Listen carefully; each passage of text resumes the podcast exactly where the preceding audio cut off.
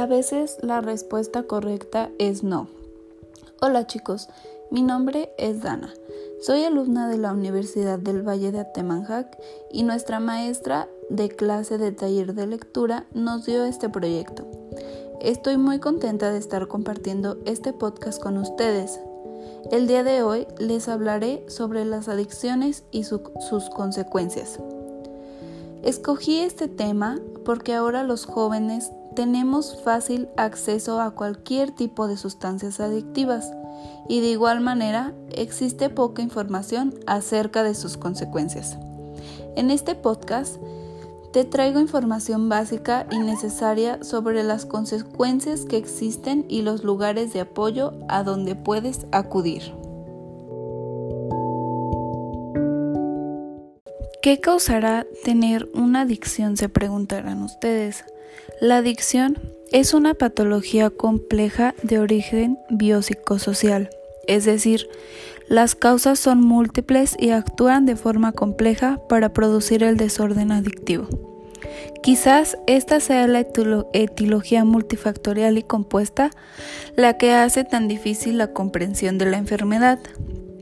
El adicto es una persona que bebe o consume drogas, tiene problemas por ello y a pesar de dichos problemas continúa con el consumo.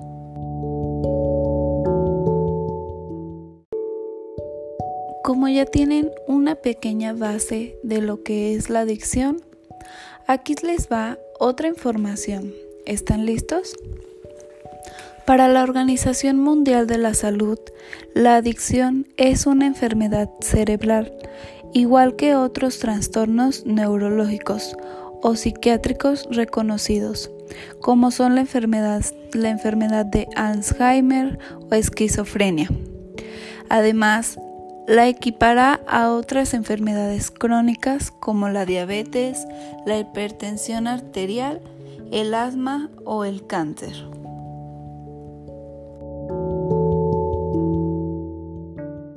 Pero, ¿cómo saber si tienes adicciones? A continuación, mencionaré algunas características. La primera, incapacidad para mantener la abstinencia.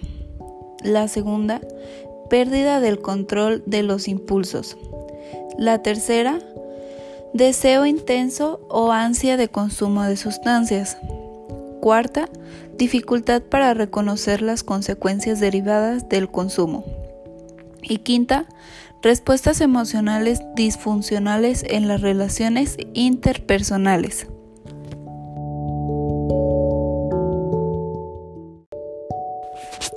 Cuando la persona adicta acude a buscar ayuda, la mayoría de veces no lo hace de forma voluntaria, sino forzada por sus circunstancias o por personas de su entorno más cercano. Y se preguntarán, ¿en dónde podemos encontrar ayuda para estas personas? Estoy investigando varias clínicas y centros de ayuda, como la clínica Misión Renace en Aguascalientes. También está la clínica Bullet para mujeres en León, Guanajuato, y otra más es la Fundación Encauce en Querétaro. Todas tienen un mismo fin, ayudar a las personas con adicciones a mejorar y empezar una nueva vida. También es importante detectar tus adicciones a tiempo, porque así evitas enfermedades que pueden causarte las adicciones.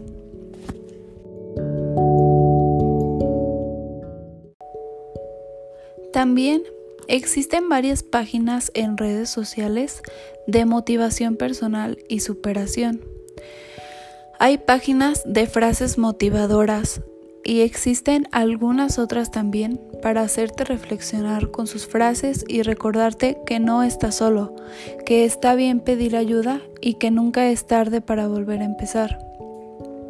Puedo mencionarles algunas frases motivadoras como una que me gusta mucho que dice, tu único límite es tu mente. Otra que también me gusta mucho que es, hoy es el mañana del que hablaste ayer. después de estas pequeñas frases, pero con una gran reflexión, me gustaría platicarles o darles mi punto de vista en general acerca del tema. La lucha constante con uno mismo hace que sea difícil dejar una sustancia que nos libera de nuestras emociones. Una adicción no solo afecta y destruye a quien la padece, sino a todas las personas a su alrededor, familia, amigos y sociedad. La adicción es una tragedia. Habitualmente produce lesiones cerebrales irreversibles, una verdadera masacre, una severa distorsión de los sentidos y de la capacidad de percepción. La abstinencia suele estar acompañada de dolores musculares intensos, calambres, vómitos, escalofríos. Quien la padece experimenta una notoria disminución de la actividad cerebral, un debilitamiento extremo. La tragedia se pone en manifiesto cuando observamos a seres que decimos humanos solo por algunos de sus rasgos externos.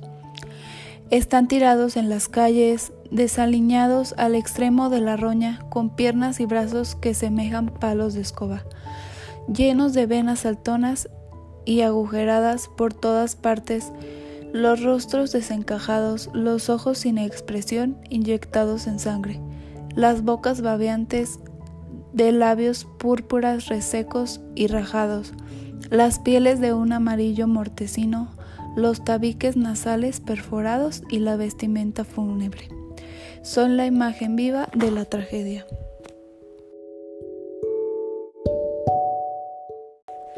Ahora a continuación contaré una historia sobre una persona con adicciones para acercarnos más al tema y reflexionar de una manera más objetiva. La, primera experiencia de Juan con las drogas fue la marihuana, la cual probó junto con un amigo poco después de ingresar a la universidad.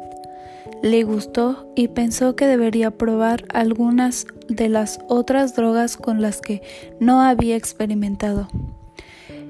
Él recuperó el tiempo perdido con el abuso de la marihuana y beber en exceso para asegurarse que tenía suficiente dinero para las drogas y el alcohol, comenzó a vender marihuana. Un par de años más tarde descubrió la cocaína y la heroína. Se cambió a estas drogas más fuertes y por un tiempo podía dejar la heroína cuando él quería, pero después de una semana de inhalaciones continuas, se encontró con que no podía parar. Él comenzó a llevar consigo la heroína y la marihuana para mantener su adicción. Poco a poco, su vida comenzó a desmoronarse. Se convirtió en vagabundo y por supuesto abandonó la universidad, junto con sus amigos. Cuando Juan le preguntó a su hermano si podía quedarse con él, su hermano insistió en que Juan comenzara un programa de metadona como parte del trato pero las pruebas de drogas pronto, pronto mostraron que todavía estaba usando heroína, además de la metadona. El acuerdo estaba roto y Juan estaba de vuelta en la calle. Cuando una exnovia de, de Juan murió de una sobredosis, sobredosis, Juan pudo ver cómo las drogas estaban arruinando las vidas de todos los adictos, incluyéndolo a él mismo. Finalmente hizo un programa de, desintoxicación y rehabilitación y fue capaz de mantenerse limpio por un tiempo. Pero cuando la vida le pareció simple y aburrida, Juan volvió a la marihuana y al alcohol de nuevo, pensando que era solo por recreación y no tenía la menor importancia. Al poco tiempo estaba bebiendo vodka puro. Su madre le ayudó a entrar a un programa de rehabilitación por un año y donde adquirió un poco de práctica a estar sobrio. Completó el programa, pero luego, después de una nueva recaída, Juan comenzó a buscar otro tipo de programa, uno que no quería cientos de reuniones.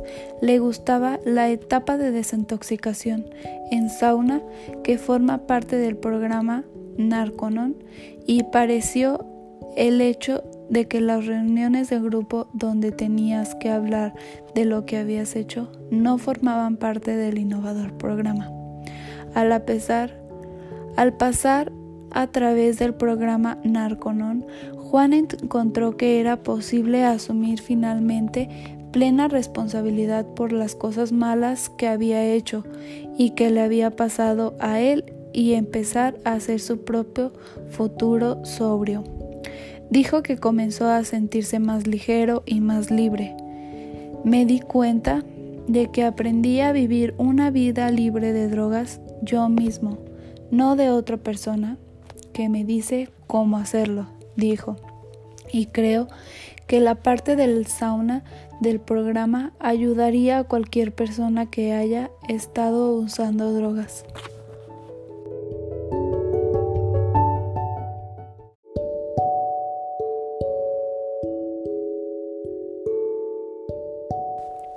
Las adicciones no son un juego y debemos tener mucha precaución.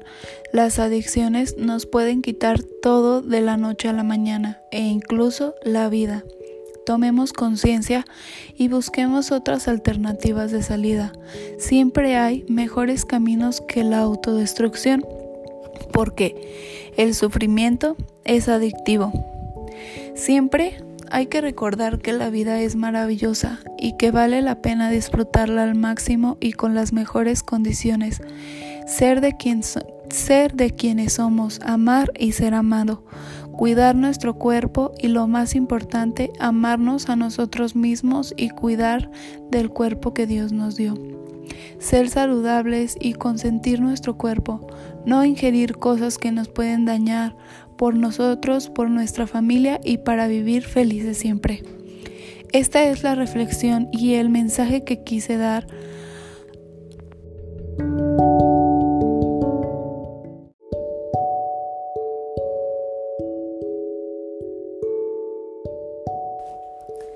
Ahora ya conoces en lo que puede acabar una decisión mal tomada.